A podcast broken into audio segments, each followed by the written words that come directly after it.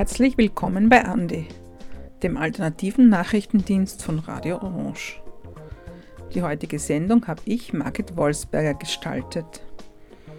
Und die Beiträge sind schon ein wenig dem Datum 23.12.2022, das wir heute haben, geschuldet.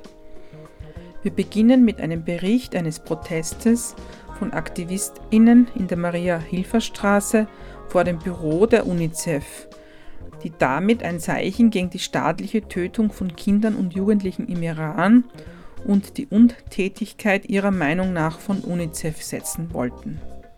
Danach haben wir zwei Gastbeiträge, die wir ausstrahlen möchten.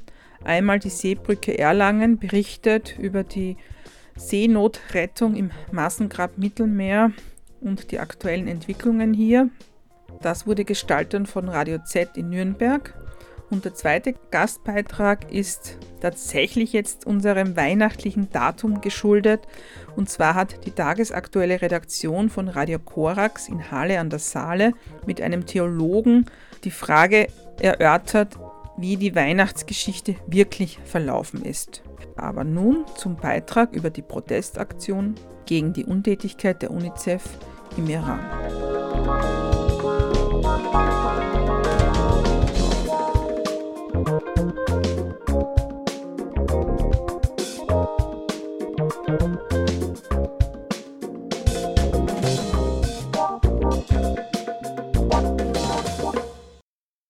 Am gestrigen Donnerstag, den 22.12., setzten Aktivisten in der Wiener Maria-Hilfer-Straße vor dem Büro der UNICEF ein Zeichen gegen die staatliche Tötung von Kindern und Jugendlichen im Iran. Wir haben vor Ort mit einer der Aktivistinnen gesprochen.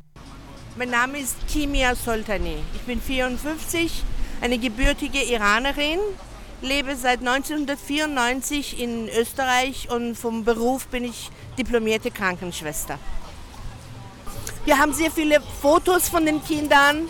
Wir haben Kerzen angezündet. Äh, wir werden auch Texte lesen. Damit, ich habe gerade gesehen, dass Sie aus dem Fenster runterschauen. Vielleicht hatten Sie es gewusst, dass wir heute kommen. Das kann ich nicht sagen. Aber wir müssen einfach irgendwas tun und uns bemerkbar machen und die Tötungen vor allem äh, stoppen. Und das, was wir heute hier vorlesen werden, haben wir auch ausgedrückt für UNICEF und werden es dann nachher, nach der äh, Demo, auch äh, eine Kopie bekommt auch UNICEF von uns. Also das ist ein Brief Genau, ein offener Brief an UNICEF. Wir haben, leider haben wir auf der anderen Seite nicht sehr viel Platz, aber drüben werden wir die, die Reden halten und alles tun. Aber hier haben wir mehr Platz und damit die Menschen, die entweder mit dem Auto da vorbeifahren oder auch zu Fuß gehen, das alles auch sehen können. Wir müssen das bemerkbar machen. Wir müssen es der Welt sagen. Wir müssen es laut schreien, dass Kinder im Iran vom Regime ermordet werden. Am 16. September ist die 22-jährige Masa Amini im Iran verhaftet worden und am 20. September starb sie in der Haft. Und seitdem hat zuerst ein Aufstand begonnen im Iran, der mittlerweile zu einer Revolution geworden ist. Und das Regime ist sehr brutal. Das Regime, die Islamische Republik, verhaftet Menschen, Menschen, die einfach nur auf den Straßen protestieren. Demonstrierenden, die Protestierenden werden verhaftet. Und unter anderem auch Kinder, wirklich kleine Kinder der Kian Pierfalak war neun Jahre alt und wurde erschossen auf der Straße. Und UNICEF ist für die Kinderrechte auf der ganzen Welt zuständig, egal welches Land. Und tut gar nichts. Erst nach dem vielen Druck, nach ein paar Wochen, wo wir überall auf Facebook und im Instagram und ähm, auf ihrer Website Kommentare geschrieben haben und ähm, sie gefragt haben, warum sie gar nichts tun, haben sie auf ihrer Website, keine Ahnung, vier Sätze geschrieben, dass sie die Ermordungen und Tötungen von Kindern verurteilen. Auf der deutschsprachigen Webseite der UNICEF findet sich eine Pressemitteilung mit einem Statement vom 28.11., das angesichts der Proteste im Iran zum Schutz von Kindern vor jeglicher Form von Gewalt aufruft. In dieser Pressemitteilung steht, dass, seitdem Kinder in Zusammenhang mit den Protesten verletzt und getötet werden, UNICEF seine Besorgnis gegenüber den iranischen Behörden direkt zum Ausdruck gebracht hat Außerdem meint UNICEF in diesem Statement, dass sie ihre Arbeit mit den Fachministerien und anderen Partnern sowie den UN-Organisationen fortsetzen, um den Schutz und die Verwirklichung der Rechte aller Kinder und Jugendlichen im Iran zu unterstützen. Was haben die Kinder von Verurteilungen auf einer Website? Und UNICEF behauptet, dass bei Gewalt an Kindern, egal auf der Welt, wo es ist, in welchem Land, bei Notfällen sollte UNICEF, also muss UNICEF, innerhalb von 72 Stunden reagieren. Und es sind jetzt drei Monate her. Heute haben wir den 22. Dezember. Und die Revolution hat am 20. September begonnen. Also für UNICEF sind diese 72 Stunden noch nicht gekommen. Es hat noch nicht angefangen für sie. Auf der Webseite von UNICEF steht, dass die Organisation, egal ob Kriege oder Naturkatastrophen, in maximal 72 Stunden bei den Kindern in Not ist, und das rund um die Welt. Die Organisation zielt auf die Kooperation mit Dörfern, Gemeinden und Regierungen und will so langfristige Lösungen für Probleme finden und implementieren. Und egal was wir tun, was wir, welche Botschaften auch UNICEF bekommt, es gibt Menschen, die einfach anrufen bei UNICEF. Ähm, übrigens, wenn man jetzt anruft, wird nicht abgehoben. Ich persönlich habe es sehr oft versucht. Es kommt nur ein Band. Und äh, es gibt Menschen, die angerufen haben. Es gibt Menschen, die Videobotschaften schicken an UNICEF. Das passiert gar nichts. Gar nichts. Und als äh, Ausrede sagt UNICEF, ähm, dass das Regime mit ihnen nicht zusammenarbeitet. Das ist irgendwie klar. Ein brutales Regime, das Kinder tötet, arbeitet selbstverständlich nicht mit UNICEF. Aber UNICEF muss irgendwas tun, muss einfach Menschen in den Iran schicken, muss einfach die Kinder, die im Gefängnis sitzen, vertreten. Sie müssen einfach hinfahren, dort am Ort, im Iran, vor dem Gefängnis, mit der Republik reden, mit dem Regime und sagen, dass die Kinder einen Anwalt brauchen oder Anwälte brauchen. Und die Welt muss einfach reagieren. Die Welt muss es hören und vor allem muss als allererstes UNICEF reagieren. Iranische Kinder sind auch Kinder, wie alle anderen Kinder auf der Welt. Was ist mit diesen 72 Stunden? Es sind drei Monate her. Aber was machen die für unsere Kinder? Gar nichts. Sofortige, eine sofortige Reaktion vom UNICEF. Morgen mit dem letzten, nächsten Flieger in, nach Teheran fliegen und dem Regime einfach sagen, dass sie damit aufhören müssen. Wir wünschen uns einfach nur Freiheit für Iran. Nach fast 44 Jahren. Freiheit, Freiheit, Freiheit. Frauen, Leben, Freiheit. Zan, Zendegi, Azadi. Jen, Jian, Azadi. Dankeschön. Für die Beitragsgestaltung zuständig war Clara Brunsteiner.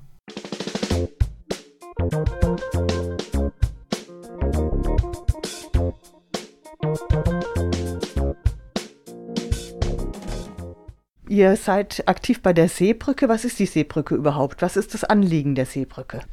Die Seebrücke ist eine politische Bewegung, die aus äh, 180 Ortsgruppen besteht, die ähm, dezentral agieren. Das heißt, es gibt eine übergeordnete Struktur, aber die einzelnen äh, Ortsgruppen machen auch ihre eigenen Aktionen ähm, und ja, handeln dezentral, äh, organisieren sich selber, äh, machen ihre eigenen Kundgebungen und so. Die Seebrücke setzt sich für die Entkriminalisierung der Seenotrettung ein äh, für sichere Flucht und für die Aufnahme aller Asylsuchenden. Wir in Erlangen sind jetzt schon über drei Jahre aktiv und wir haben schon viele Kundgebungen und Demonstrationen veranstaltet, aber auch kleinere Aktionen und sind auch unter anderem daran beteiligt gewesen, dass sich äh, Erlangen jetzt einen sicheren Hafen nennt, ähm, haben Aktionen zum Thema der Geflüchtetenlager auf Moria und Lesbos gemacht oder ähm, der Flüchtlingsfälle aus Afghanistan.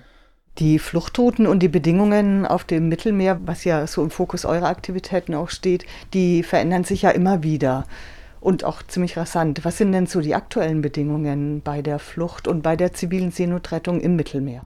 Ja, im Moment ist, äh, ist die Flucht über das Mittelmeer ziemlich schwierig. Die Internationale Organisation für Migration hat da Zahlen veröffentlicht, äh, und zwar gab es ähm, zwischen August 2021 und September 2022 über 5684 Tote auf Fluchtrouten nach und in Europa und davon starben äh, 2836 auf dem Mittelmeer. Das ist ja erschreckend viel und ähm, es ist vor allem ziemlich schmerzhaft zu sehen, wie eine europäische Behörde, Frontex, da auch zu beiträgt, äh, indem Seenotrettung unterlassen wird oder es werden illegale Pushbacks gestartet. Im Oktober kam eine neue, sehr rechte Regierung in Italien an die Macht. Was bedeutet das denn für die zivile Seenotrettung und auch für die Menschen, die übers Mittelmeer fliehen und versuchen, ähm, ja irgendwo anzukommen? Die neue Regierung wird oft auch mit feministischen äh, Bewegungen und so weiter in Verbindung gesetzt. Aber davon darf man sich nicht täuschen lassen. Es ist immer noch die rechteste Regierung, die in Europa seit äh, sehr, sehr langer Zeit da war und ähm, eben weil die Linke in Italien sich selbst ausgespielt hat und zersplittert ist äh, und keinen Zusammenhalt zeigen konnte, ist überhaupt eine rechte Regierung wie diese zustande gekommen. Ja, und außerdem ist es insofern auch erschreckend, dass Italien mit Griechenland ja auch eine der wichtigsten äh, Rollen spielt in Europa, was, was äh, die Aufnahme von Geflüchteten annimmt. Insofern, dass viele Geflüchtete äh, in deren Häfen ankommen und es da dann auch immer wieder rechtliche Probleme gibt. Und man kann vielleicht schon erwarten, dass sich das mit der neuen Regierung verschärfen wird. Gibt es jetzt aber auch bessere Bedingungen, also durch eine bessere Ausrüstung auf den Schiffen der zivilen Seenotrettung, durch vielleicht auch größere Schiffe, durch auch mehr Erfahrung mit dem Ganzen? Also, naja, an, an großen Schiffen oder ähm, an Erfahrung, dieses Problem sich anzusehen, ist eigentlich ein bisschen äh, in die Irre führend, weil das Problem vor allem zeitlich ist und halt die Ignoranz da ist äh, in der Gesellschaft diesen, diesem Thema gegenüber und wenn dann zum Beispiel neue Probleme ähm, kommen mit der modernen Welt auch und so weiter und dieses Thema dann nochmal überlagern, dann sterben sozusagen finanzielle Ärme und Hilfen ab und das ist eher das Hauptproblem. Und sobald da ein Schatten drüber liegt, gewinnen dann wieder halt politisch äh, rechtere Gruppierungen, die dann halt weiter gegen die Seenotrettung agieren können und dann zum Beispiel auch sabotieren, Schiffe sabotieren, äh, rechtlich sabotieren und solche Schiffe, die eigentlich auch da sind, eben nicht zur Seenotrettung überhaupt kommen. Das ist einer der Probleme. Also von den Medien her ist es auch einfach schwierig, ein Licht der Situation zu geben. Und ein Lösungsansatz, ein tatsächlicher Lösungsansatz wäre eine wirkliche staatlich finanzierte, faire Menschenrettung aus dem Mittelmeer vielleicht auch europäisch finanziert, die nach den Grundsätzen der Menschenrechte handelt, so wie es einfach bis jetzt nicht der Fall war oder so wie es bis jetzt nur durch ähm, private Aktionen der Fall war. Du hast ja jetzt gerade von der fehlenden Aufmerksamkeit auch medial gesprochen. Im Augenblick ja, wird viel berichtet über verschiedene, ja, über die Pandemie, über den Krieg in der Ukraine, über die Klimakrise, das natürlich auch zu Recht, aber geht da auch gerade ein bisschen die Aufmerksamkeit verloren für das Sterben auf dem Mittelmeer? Ähm, ich denke, das Thema wird oft auch bewusst ignoriert, weil, weil Menschen sich machtlos fühlen oder weil, weil Regierungen an der Macht sind, die weniger dafür machen wollen, eben Beispiel Italien, und sich halt Menschen noch machtloser fühlen. Daher denke ich, natürlich, dass Medien auch sich immer wieder neue äh, Themen wählen und Themen sich ansehen, aber dass der Staat auf alle Fälle trotzdem eine Rettung sein sollte, eine Seenotrettung bereitstellen sollte, die einfach der Genfer Konvention auch entspricht wo dann halt nicht Menschen sterben müssen, weil sie versuchen, an Land zu kommen. Ja, also es ist ja, wir leben ja in einer Welt, wo einfach immer wieder neue historisch wichtige Ereignisse passieren, aber das heißt ja nicht, dass das ähm, auf dem Mittelmeer gerade nichts passiert oder dass in Afghanistan gerade nichts passiert. Es fliehen immer noch Menschen und es sterben immer noch Menschen und ähm, ja, da stehen wir auch in der Verantwortung, finde ich. Es ist auch gar nichts Neues, dass Flucht existiert. Also Flucht und Migration allgemein gab es schon seitdem es den Menschen gibt. Also es ist eigentlich eine sehr normale Sache und mit der man äh, umgehen muss und mit der man lernen muss umzugehen. Mit jeder Generation.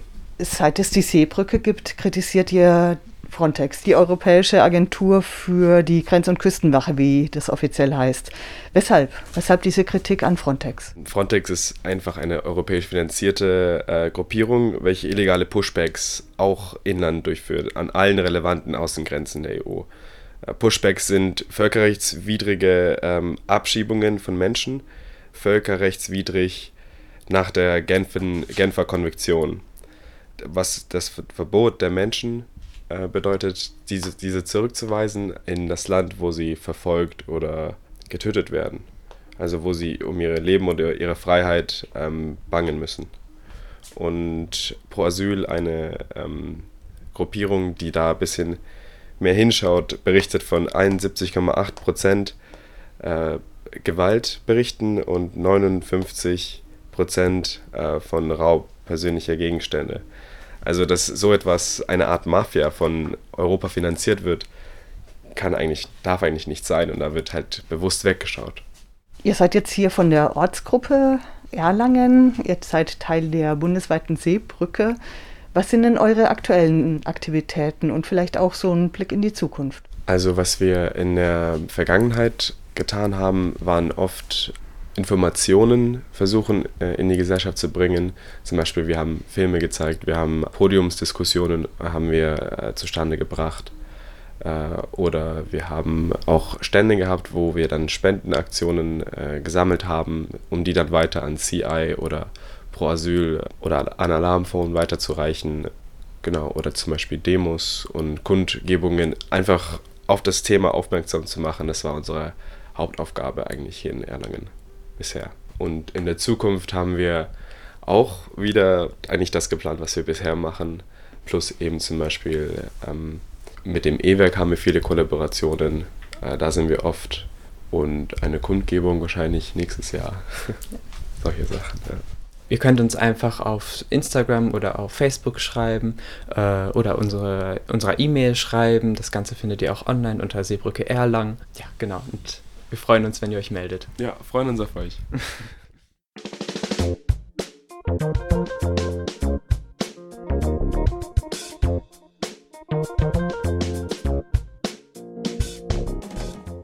Hallo, mit mir am Telefon sitzt der römisch-katholische Theologe Professor Dr. Simone Paganini.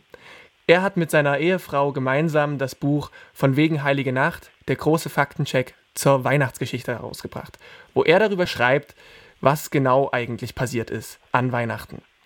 Und wenn ich an die Weihnachtsgeschichte denke, dann denke ich immer an die Scheune mit den Tieren drinne, Maria, welche gerade ihr Kind gebärt und irgendwie auch noch an die drei heiligen Könige, die dem Stern folgen. Wie kommt es, dass wir so ein klares und eindeutiges Bild von Weihnachten haben? Äh, das ist eine sehr spannende Frage. Natürlich, ähm, es kommt, weil äh, die Tradition sich so entwickelt hat. Ähm, wir haben kaum Quellen, äh, die uns erzählen, wie das wirklich historisch war. Wir haben diese zwei Erzählungen im Matthäus Evangelium und im Lukas Evangelium und ich habe absichtlich Erzählung gesagt, weil äh, es sind keine Berichte. Es sind äh, Erzählungen, die relativ spät nach den Ereignissen zusammengeschrieben worden sind. Und diese Autoren äh, oder Autorengruppen, es waren natürlich nicht nur zwei Leute beteiligt an der Entstehung dieser Texte, sie verwenden Motiven und sie verwenden Ideen, die bereits vorhanden waren und äh, und sie tun so, als ob das äh, historisch gewesen wäre. De facto, äh, die Geburt Jesu, äh, es war nicht in einem Stall, Ochs und Esel waren nicht dabei, ähm, es war wahrscheinlich kein, äh, kein, kein Winter, wo, wo es geschneit hat und wo es alles still war. Ähm, es war eine ganz normale Geburt die aber eben, weil später Jesus so bedeutsam geworden ist, durch sehr viele Details ausgeschmuckt worden ist. Was wissen wir denn wirklich über die Weihnachtsgeschichte? Wenn Sie jetzt sagen, okay, es ist vieles unklar und höchstwahrscheinlich nur vieles dazugedichtet, gibt es denn irgendwas wie zum Beispiel den Tag oder irgendwie, wo man sagen kann, das ist wirklich faktisch belegt? Also, das, was definitiv faktisch belegt ist, äh, ist, dass dieses Kind geboren ist. Und das ist nicht eine Selbstverständlichkeit, weil äh, immer wieder äh, wird es ihm freigestellt. Na? Gerade wenn man Religionskritik ausübt, sagt man, ja, den Jesus, den hat es nie gegeben. Äh, nein, den Jesus, den hat es gegeben, weil wir natürlich äh, historische Quellen haben über seinen Tod. Also über die Geburt gar nichts, aber äh, es gibt äh, römische und äh, jüdische Autoren, die schreiben, äh, dass er gestorben ist. Und natürlich, jeder Mensch, der einmal gestorben ist, der ist auch geboren. Und äh, bei bedeutenden Menschen, vor allem bei bedeutenden Menschen der Antike, wenn sie geboren werden, dichten die Menschen Sache dazu. Und bei Jesus war auch im Prinzip so. Und trotzdem, als diese zwei Quellen, also die zwei Evangelien von Matthäus und Lukas, äh, da können wir sehr wohl einige historische äh, Standpunkte herausfiltern, die wahrscheinlich so stattgefunden haben. Die sind aber nicht die bekannterweise zu Weihnachten gefeiert werden. Also, Jesus wird äh, definitiv in einem Haus auf die Welt kommen. Natürlich nicht ein Haus, so wie wir heute Häuser vorstellen, sondern in einem Raum und dieser Raum, äh, der heißt ähm, es ist sicher kein Katalyma, das ist das griechische Wort, was Luther später als Herberge übersetzt hat. Im Lukas-Evangelium ähm, wird gesagt, dass das in dieser Katalyma keinen Platz gab. Aber dieses Katalyma ist kein Herberge, sondern es ist äh, das zweite Zimmer quasi von jedem jüdischen Haus der damaligen Zeit. Also in diesem kleinen Zimmer, was ein Gästezimmer war, gibt es keinen Platz. Und dann wird der Jesus äh, oder die Jungfrau Maria mit den Wehen wird äh, in einem größeren Zimmer gebracht, wo sie das Kind auf die Welt bringen kann. Und jetzt, wenn ich so rede, äh, habe ich automatisch gesagt, die Jungfrau Maria bringt äh, ein Kind auf die Welt. Auch diese Geschichte mit der Jungfrau äh, oder mit einer jungfräulichen Geburt ist etwas, was äh, natürlich äh, die Bedeutsamkeit von dieser Geburt betonen wird. eine Jungfräulichkeit, die dann zumindest in der der katholischen Kirche quasi zum Dogma, also zu Glaubensinhalt geworden ist. Ähm, sehr wahrscheinlich äh, aber wir haben eben da nicht mit einer historischen Tatsache zu tun oder einer geologischen Tatsache zu tun, sondern mit einem Ehrentitel. Äh, die drei Könige, die wir auch immer wieder uns denken, sind weder drei noch sind sie Könige. Ähm, die hat es vielleicht gegeben, also die Geschichte ist natürlich glaubwürdig. Die waren Priester von einer anderen Religion, die äh, den Himmel geschaut haben, die sich äh, Gedanken darüber gemacht haben, wie bewegen sich die Sterne und äh, sie haben versucht, die Bewegung dieser Sterne zu interpretieren. Und dann gab es vielleicht einige, die wirklich losmarschiert sind auf der Suche nach irgendwelchen bedeutenden Menschen. Der Stern, äh, heute wissen wir natürlich, dass Sterne sich nicht bewegen. Ne? Das heißt, äh, dieser Stern, der sich äh, bewegt und die gefolgt werden kann, ist natürlich nicht historisch, aber in der Zeit, wo Jesus geboren ist, äh, und wir sind äh, eben 7, 8 vor Christus, hat äh, in der Tat ein Phänomen, den nennt man eine große Konjunktion, wo einige Planeten in einer bestimmten Position sich befinden, dass man im Himmel das erkennen kann. Also das ist vielleicht eine Erinnerung an etwas äh, Historisches. Und wir könnten so weitergehen. Also sehr viele Details äh, kann man äh, aus der Geschichte wegdenken. Man kann einfach sagen, ja, die sind historisch so nie passiert. Das, was definitiv historisch ist, das habe ich am Anfang schon gesagt, ist die Geburt. Ich bin, ich glaube, vor zwei Jahren das letzte Mal in der Kirche gewesen, habe mir ein Krippenspiel angeguckt und manchmal wird auch noch immer in Kinderbüchern daraus vorgelesen. Und wie kommt es zustande, dass wir uns immer noch so gerne diese Geburt Christi, also die Geschichte erzählen? Das ist eine sehr interessante Frage. Also ich beantworte sie, äh, da musste man einen Soziologe natürlich fragen. Ne? Aber ähm, geschichtlich ähm, hat sie sich dieses Fest ähm, in eine ganz klare Art und Weise entwickelt. Und zwar bis irgendwann Mitte des 4. Jahrhunderts interessierte die Geburt Jesu im Prinzip niemanden. Das, was äh, viel wichtiger ist, äh, ist die Auferstehung. Das ist das Fest, äh, was quasi das Christentum ausmacht.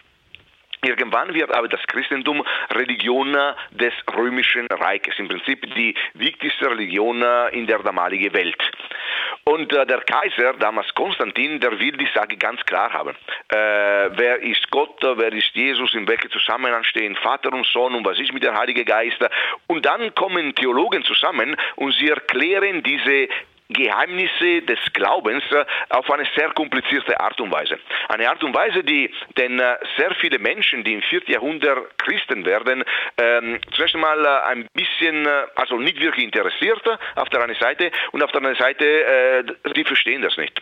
Und genau in dieser Zeit, wo man diskutiert, äh, wie viele Naturen gibt es in Jesus und wie viele Personen macht die Gottheit und ähm, ist die Maria wirklich eine Jungfrau und hat sie nur äh, den Gott Gott Jesus oder auch der Mensch Jesu geboren und so weiter und so fort. Äh, in diese komplizierte Diskussionen äh, entsteht die Weihnachtsgeschichte für die einfachen Menschen. Also für die Theologen gibt es komplizierte Erklärungen, wie Gott funktioniert, und für die einfachen Menschen gibt es eben das, was sie in der Kirche vor zwei Jahren gesehen haben, eben ein Krippenspiel, wo ganz banal erklärt wird, schau, dieses Gott, dieser Gott ist ein Gott, der Mensch geworden ist. Und mit diesem Gott kann man was anfangen. Dieser Gott ist in unserer Realität äh, Mensch geworden. Das ist eine Botschaft, die jede der Christ geworden ist damals, äh, aber heute auch im Prinzip relativ banal äh, verstehen kann. Und das ist auch die, das Geheimnis äh, der des Erfolges von dieser, von dieser Geschichte. Ne? Also Gott wird Mensch, äh, das hat bei den Griechen auch, aber Gott wird ein Kind, das ist total unbeholfen, der, äh, der ist niedlich, aber der braucht Schutz. Also das ist eine sehr, sehr schöne Botschaft, ich glaube, die äh, für den Erfolg dieser diese, diese, diese Weihnachtsgeschichte äh, verantwortlich ist. Also jetzt, wenn ich von mir spreche, ich selber bin konfessionslos und wenn ich Weihnachten feiere, ist es natürlich, also Weihnachten ist natürlich auch ein kapitalistisches Fest, aber grundsätzlich für mich ist es trotzdem ein magischer Tag. Und da habe ich mich gefragt, wieso feiern wir immer noch Weihnachten, gerade auch in konfessionslosen Kreisen, und jetzt nicht aus der kapitalistischen Sicht, sondern eher, warum ist es auch für uns magisch, auch wenn wir eigentlich nicht an die Schöpfungsgeschichte so glauben? Ähm, das ist eine sehr, sehr interessante Frage. Ähm, ich glaube, ganz fest und das also als Bibelwissenschaftler arbeite ich auch in dem Bereich. Natürlich gibt es äh, immer weniger Leute, die christlich sozialisiert sind, aber wir leben in einer Kultur, die ohne Christentum und ohne die Schrift des Christentums und ohne die christlichen Traditionen äh, nicht verständig ist. Also die Bibel, äh, die entwickelt sich und im Laufe der nächsten Jahre und Jahrzehnte wird immer mehr so sein, äh, die entwickelt sich sind äh, von einem Buch, was äh, Glauben vermittelt zu einem Buch, das Kultur vermittelt.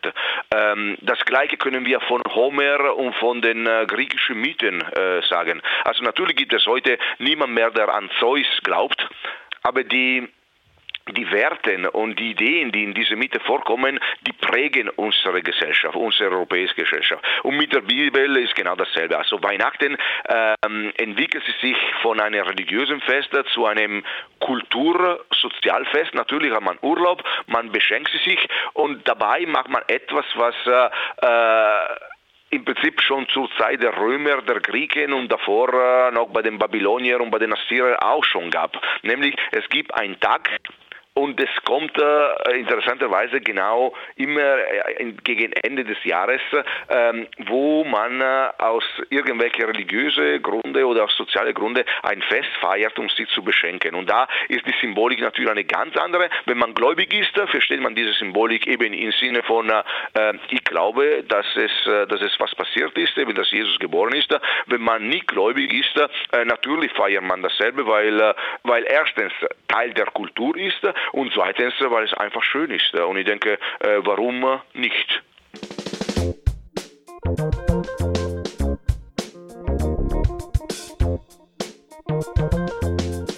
Das war für heute Andi, der alternative Nachrichtendienst von Orange 94.0. Die Sendung hat Margret Wolfsberger gestaltet. Diese Sendung und alle vorangegangenen Sendungen können nachgehört werden unter cba.media. Ich möchte mich im Namen der ganzen Andi-Redaktion bei Ihnen allen für das Zuhören bedanken und hoffe, dass wir Sie im neuen Jahr wieder als Zuhörerinnen begrüßen dürfen. Unsere erste Sendung im neuen Jahr wird am 13. Jänner zu hören sein. Bis dahin erholsame Feiertage, einen guten Start ins neue Jahr 2023 und noch eine schöne Zeit.